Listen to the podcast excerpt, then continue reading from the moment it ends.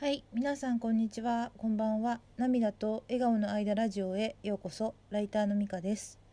このラジオでは日々の暮らしの中での気づきを話しています。と昨日と第14期ワンピースクラブ展初めてかもしれないという展覧会にですね伺ってきましてとても感動したのであの記憶に留めておきたくそのお話をしたいと思います。2021年の11月26日の金曜日の夜にオープニングパーティーがあってと27日28日に3331アーツ千代田の1階にあるメインギャラリーでそれは開かれていたんですね。でこの「ワンピースクラブ」というのはあのサイトをあの拝見したところの現代アートマーケット拡大のために楽しみながら最低1年1作品そのことを「ワンピースということらしいんですけどを購入することを決意したアートを愛する人たちの集まりであの非営利団体ということなんですね。であのそちらにですねルールが書かれてましてルールが3つあるということであの1年の間に最低1枚現存するプロの作家の作品を購入することで2つ目は自分のお気に入りの作品を見つけるためにギャラリー巡りや美術館巡りなど審美眼を高めるための努力を惜しまないこと。そして最後に各年度の終了したところで開催される展覧会で各自の購入作品を発表することというふうに書かれてましてこれらのルールを守りながら緩やかに楽しくアートを楽しみましょう。というとても素敵なクラブなんだということが分かりました。そしてそのこの3つ目の展覧会というのが今回の展覧会なんだなということを理解しました。この「ワンピースクラブっていうのはあのスギちゃんのファンになってスギちゃんのちょっと前のブログとかちょっと見せてもらった時にあの出てきた言葉というか展覧会のお名前だったからなんとなく気にはなってたんですけどどういうあの展覧会なのかっていうところまではちゃんと理解できてなかったんですね。ですが今回ですねこの展覧会に伺った理由なんですけどちょっとツイッターでですねそのスギちゃんの作品が展示されてるって知ったからだったんですね。であのつまりそのスギちゃんの作品を購入されたお客様がワンピースクラブに入られていてその方が発表したから、まあ、あの展示されていたということなんですけれども。でまあそのそうですね「ワンピースクラブというものもちょっと一緒にこうあのあの知りたかったのであの調べさせていただいた感じなんですけどね。それであのツイッターで写真を拝見することもできたのでね。あのとてもありがたいなと思ってどうしようかな実際に行くかどうか迷ったんですけどこのあの3331アーツ千代田で読み方が合ってるのかどうかもちょっと分かんないんですけどそのですね施設もどんなのだろうと思って調べたらすごくあの興味が湧いたんですね。でそういった2つも興味をあのが重なった場合はやっぱり時間が許せるなら行った方がいいなと思ってちょっと急遽ですね家族に話をして、まあ、時間をもらってですね行ってまいりました。でそのあの3331アーツ千代田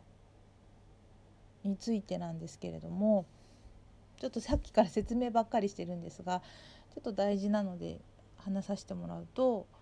あの旧千代田区立連成中学校っていうんですかねを回収して誕生したアートセンターということなんですね。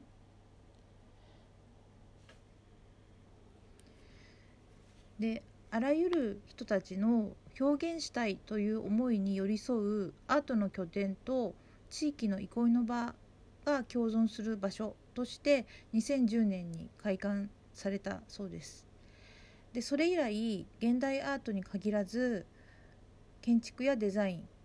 身体表現から地域の歴史文化まで多彩な展覧会やイベントワークショップなど年間を通じて開催しているということなんですよね。ちょっとそれを聞いただけでもなんだかワクワクしました。でもこれ2010年にできていたんだって知ってなんかすごくもっと早く知りたかったなと思いました。それでですねあの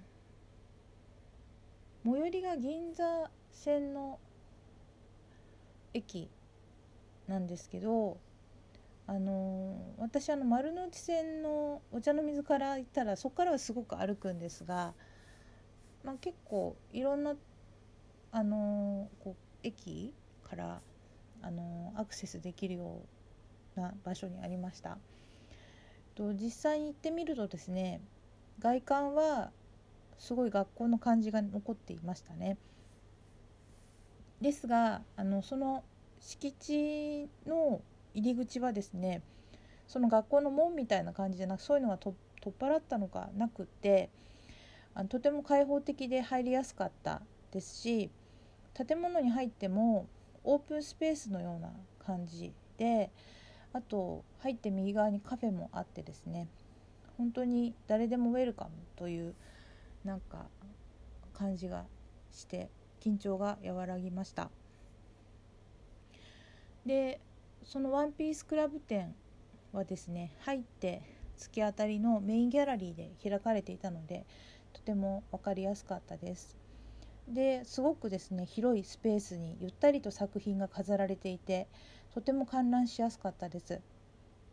で入り口で名前を書くように言われて書かせてもらったんですがとてもいいなと思った作品があったら写真が撮れたら嬉しいなと思って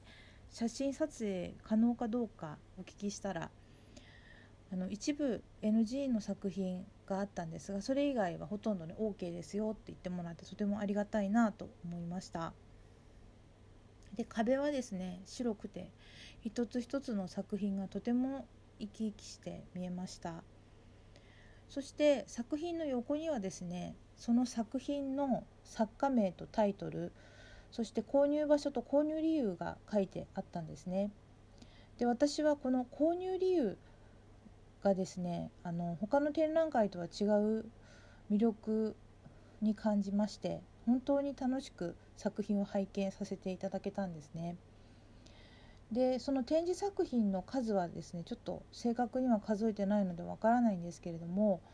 まあ、通常の展覧会と同じぐらいというか、まあ、それ以上のボリュームがあってとても見応えがありました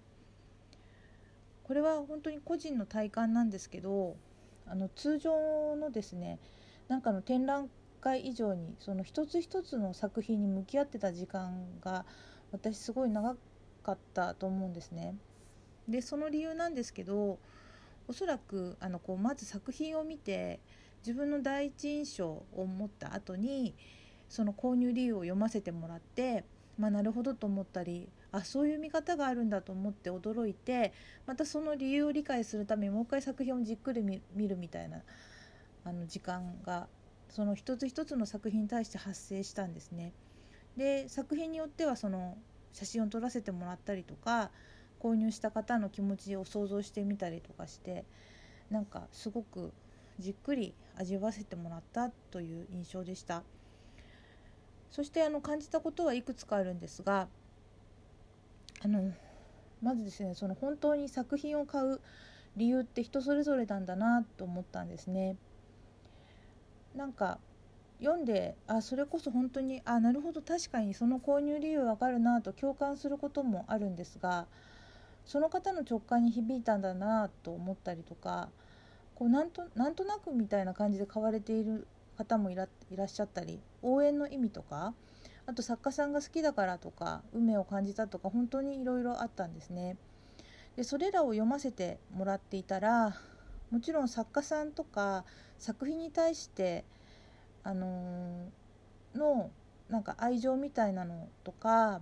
あの作家さんへの尊敬の気持ちも感じたんですけどもっと自由というかなんかもうちょっとこう親しみというか日常に続く愛着みたいなものも感じたんですね。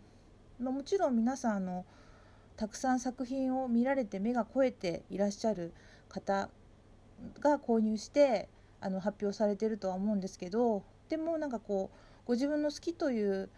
感情とか感覚とかをとても大切にされてるんだなという気がしてワクワクしました。で一つの作品に対して2方向から作品あの表現者の声が聞こえた気がしたんですね。というのはそのスギちゃんがあの1年前に言っていて聞いていたお客さんも表現者っていう言葉が本当に今まで以上に腹落ちしたんですね。その現代アートにおいて購入した人もアーティストでまだ価値が定まっていないものに自分が価値づけすることでお金を払うことで表現しているっていった意味がなんか分かったような気がしました。本当に伺ってよかったなと思います。スギちゃんの作品はタイトルはラッシーくん作品ということで女子で作られたキラキラした素敵な作品でした。本当に大切にされていたミニチュアダックスフンドのラッシーくんをモチーフにされで作られた作品だったんですけど拝見していたら本当に購入された方のラッシーくんを大切に思われる気持ちがすごく伝わってきました。本当に貴重で素敵な体験ができ嬉しく思います。今回のラジオはこれで終わります。